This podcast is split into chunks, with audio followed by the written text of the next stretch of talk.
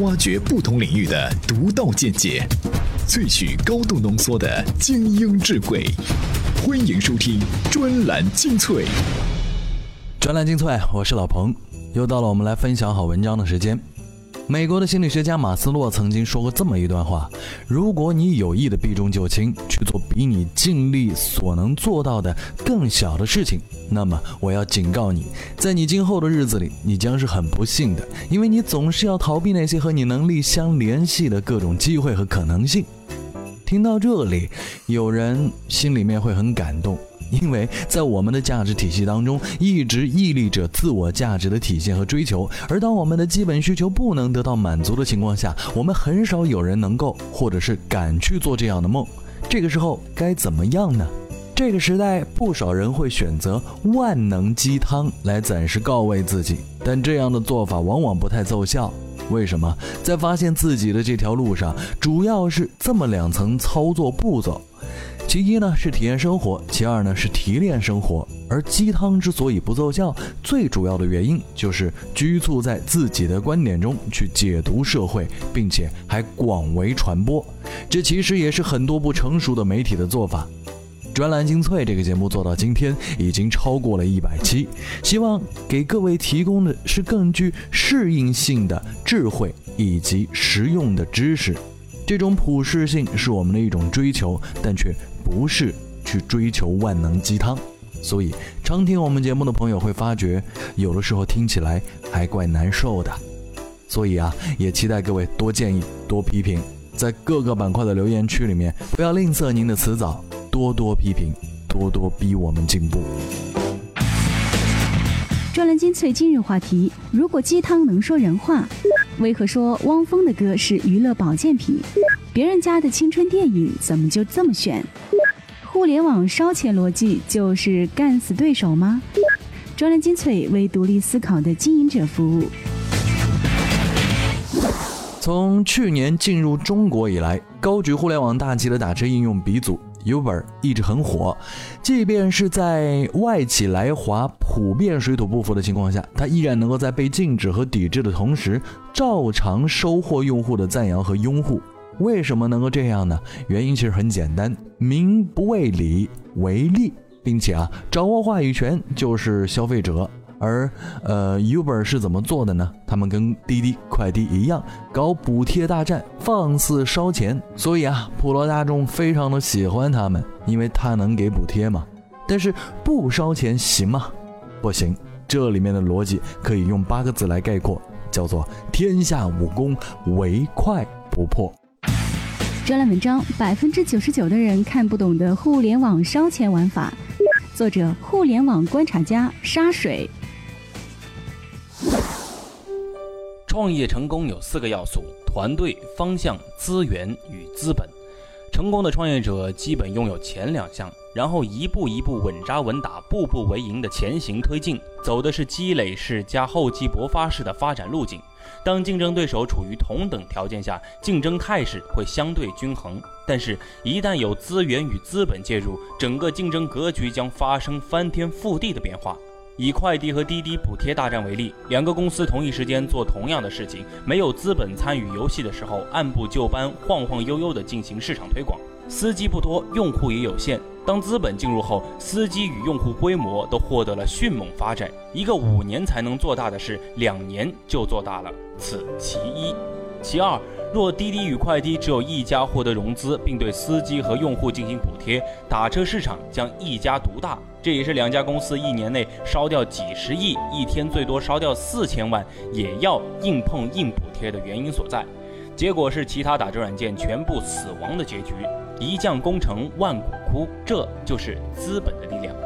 回过头来，更简单的总结就是：一件创业的事儿，如果依靠常规路径发展，完成一个重大里程碑，需要两年时间花掉一千万；但是当拥有更多的资金后，一年时间花费一千五百万就可以实现。那么，资本的逻辑是毫不犹豫地扔出一千五百万，用一年的时间来实现，因为发展速度意味着规模优势与估值空间。一年的先发优势就是坚实的护城河，或者说一年的落后状态将彻底从竞争游戏中出局。对资本而言，多付出零点五倍的成本，减少一半的时间成本，赢得的可能是项目估值成倍的增长。这笔赤裸裸的现实收益是很好算的。反过来说，创业者，当你是某个细分领域的第一人时，最好尽快融资，因为暂时的先发优势不是长久优势。尤其当规模可复制，并且不具备技术壁垒的创业时，后起的竞争对手也许通过资本的力量，很快实现弯道超车。当同一个领域存在多个竞争对手时，如果你不是第一，你没有对手钱多，结果往往是悲催的。尤其当竞争对手用钱来补贴你们共同的商家和用户时，你还幻想着用那微不足道的差异化特色或自我幻想的创新式营销方式打败竞争对手，那简直是痴人说梦。因为资本维度的打击就是高维度对低维度的碾压，根本毫无还手之力。最为形象的反例是 Uber，它是打车行业的鼻祖，也进入中国，产品和服务堪称一流，口碑在用户中也极佳。可是面对滴滴快递的高压竞争，Uber 同样要补贴用户、发展用户，因为不补贴的结果显而易见。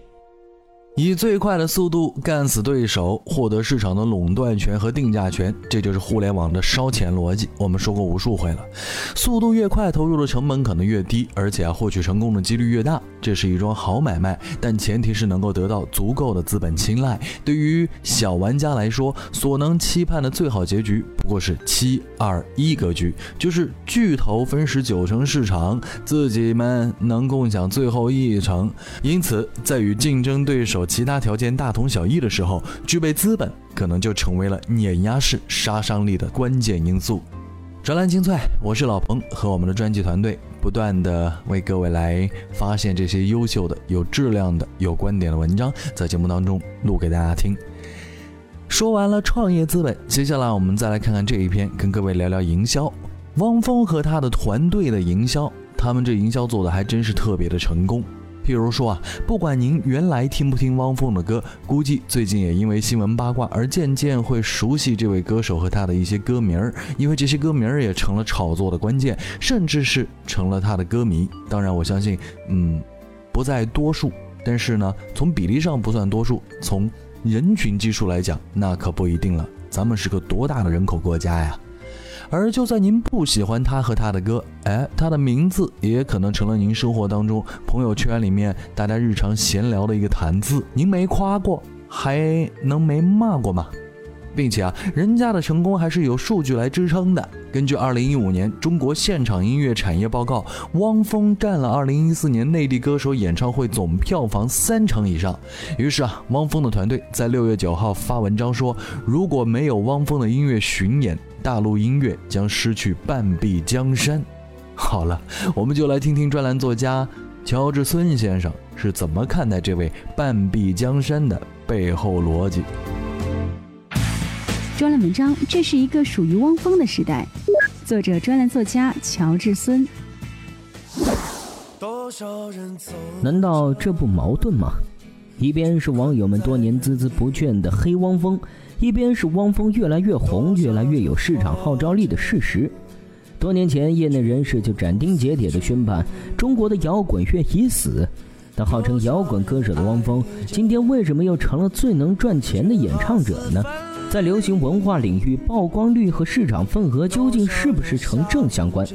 他遵从于谁的意志？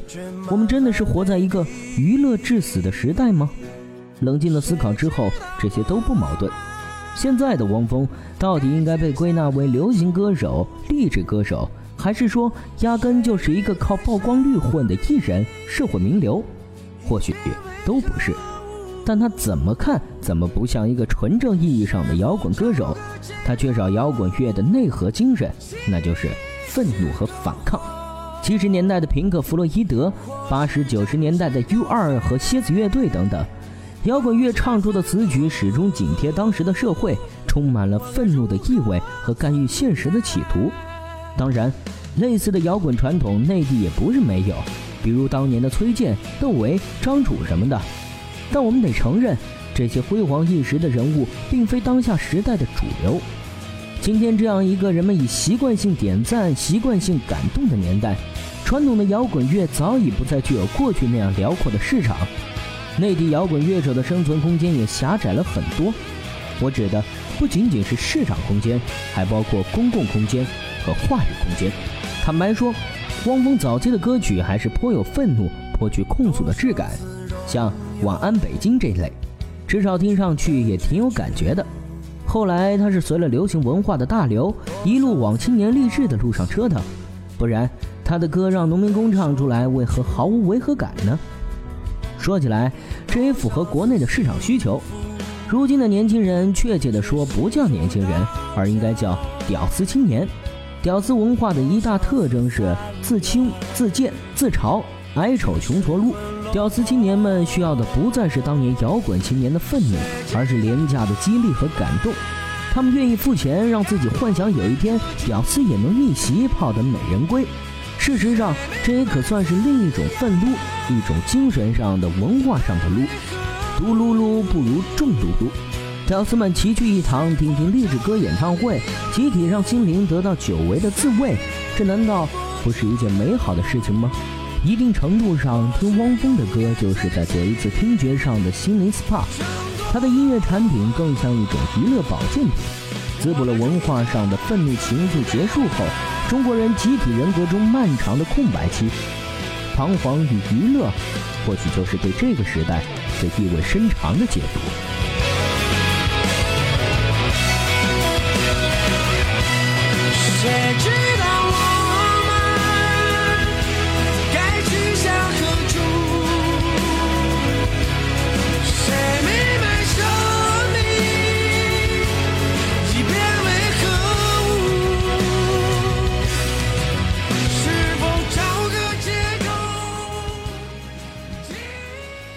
听到这儿，老朋友想起了狄更斯的经典开篇：“这是最好的时代，这是最坏的时代。”而尤其是在今天这样的时代，有的人是为了理想而活，更多的人是为了活着而活着。所以啊，做心灵 SPA、吃娱乐保健品，似乎就是显得时髦合群和能解忧。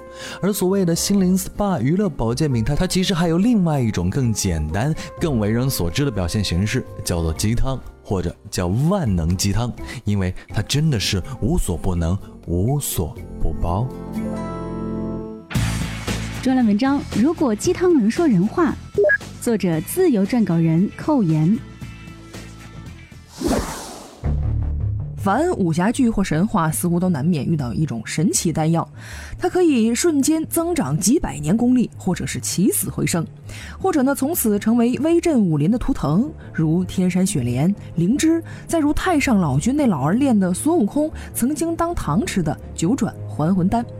不开刀，不流血，不区分内伤外伤，不考虑神经科还是精神科，不问什么病什么痛，不考虑副作用，不分年龄剂量疗程，不管什么仇什么怨，前世今生来龙去脉，也不管你从哪儿来到哪儿去，反正只要你吞下这粒神奇丹丸，保证药到病除。这种传说中的宝物，大约只存在于小说或者是神话当中，要不呢，就在我们的电视购物广告当中。哎，我又仔细想了一想吧，在我们的生活当中，也确实有一种东西有类似魔力，那就是鸡汤。鸡汤是个缸，什么都能装，大致凌云壮志、爱情仇恨，小到家长里短、鸡毛蒜皮。一股脑倒进去，咕嘟咕嘟熬一会儿，就会结晶成一碗像九转还魂丹一样，能治世间生灵、慰藉一切冤魂恶鬼的万能鸡汤。严格的说，鸡汤属于保健品。所谓这个保健品呢，就是在你没病没痛、芝麻丸香且德智体基本合格的前提下，嘴贱的话随便吃点儿。保健品呢，通常都高瞻远瞩。可毕竟不是药，该吃药的时候来碗鸡汤，该动手术的时候来碗鸡汤，该刮骨疗伤、痛定思痛的时候又来碗鸡汤，长此以往就只能吃错药，然后呢，在嗑药的过程当中继续灌下一碗又一碗的鸡汤喽。我们其实已经不乏对鸡汤的猛烈批判了，但似乎在一次次的猛烈攻击中。鸡汤看似被逼进绝境，最后却又总能浴火重生，甚至呢有修炼成精的趋势，亦或俨然臭豆腐。喜欢的人还是很喜欢，厌恶的人当然一直也很厌恶。是的，鸡汤文。显著的缺陷，像人们所说是避重就轻、简化问题。鸡汤倡导感动疗法，且最为平庸廉价的感动。治疗过程呢，通常是一段故事加一个道理，但对故事的处理不是望闻问切下的全景式关照，而是剔除旁支，走最简单的直线。比如从前一个总统在住小旅馆，被告知没有房间，却也不抬出身份来压人的故事，直奔主题。这个故事感动很多人，是他在连任竞选当中获得多数选票的一个原因。话说回来，这就是鸡汤的属性啊。如果鸡汤能说人话，料想他早就抗议了。我从来都不负责审美、社会背景、事实的准确。我向来呢目标明确，只负责提供一种快捷的功能消费。就像汉堡，你吃汉堡并不一定因为你要享受西方的美食文化，多数情况只是因为你饿，对吧？归根溯源的话，儒家的礼是最大的鸡汤，在剔除了一切类似狂热、怨愤等过激情绪，在长幼有序、主客有别的名义下，一切问题都只能在约定的秩序内解决。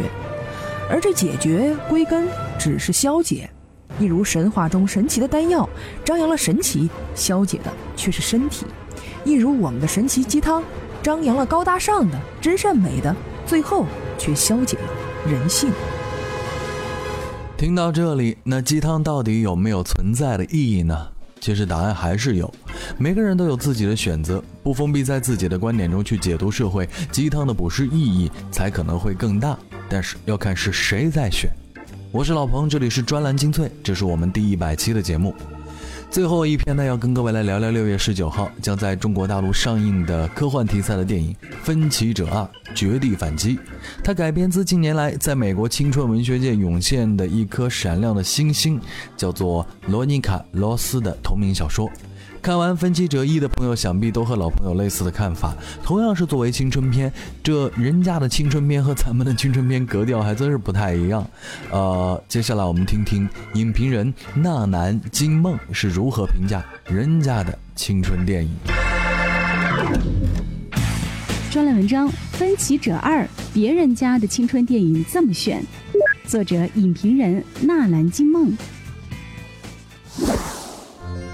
当我们的青春片还沉浸在迷惘和宣泄，始终绕不出堕胎的怪圈时，别人家的青春片却已经在探讨社会结构和价值哲学。不可否认，《分歧者》故事对于世界观格局的塑造略显稚嫩，甚至能秀出满屏的网游 RPG 味道。但依然不可否认，这部电影对于社会阶层秩序、派对差异矛盾。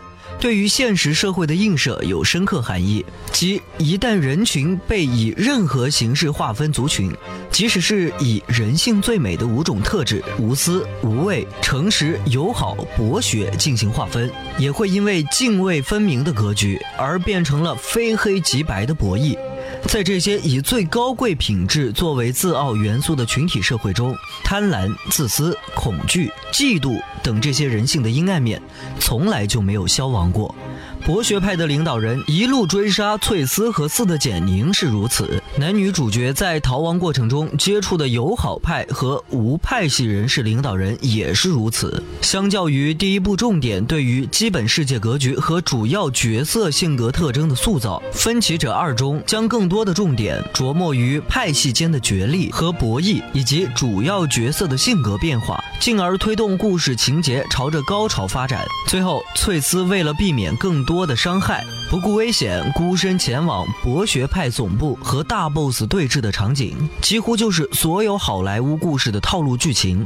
而最终，翠丝以身试合，以柔弱之躯试炼各种恐怖表象，无形中将友好、无私、无畏、诚实、博学五大派系之间的天然鸿沟消弭，而形成大一统。就像另一部电影《我的个神啊》中阿米尔汗饰演的 P.K 所说的那样。神并没有在我们身上留下任何印记，那我们为什么要自我区别开来呢？映射到分歧者二中也是一样，友好、无私、无畏、诚实、博学这些品格固然是用于发挥各自特质、共同协作来改造全新世界的利器，但也只有这些品格能够毫无组织的融合时，才能够实现全社会的和谐。这样近似乌托邦的社会行为准则，平移到现实世界中也是极具深意的。感谢收听今天的专栏精粹。您和我们一样，都是对阅读质量有着追求的朋友，所以呢，也提醒各位在微信当中搜索“充电时间”，可以找到我们的微信公众号，在里面您可以找到按钮，加入我们专栏精粹的微信群，或者被我们打劫一下。怎么打劫？您进去看看就知道了。我是老彭，咱们下期再会。Some days I barely hold on when life drags me down. I wanna let go. But when my spirit is weak, you come to my aid and strengthen my soul. I'm lost without you, I'll never doubt you. Your grace is beyond compare.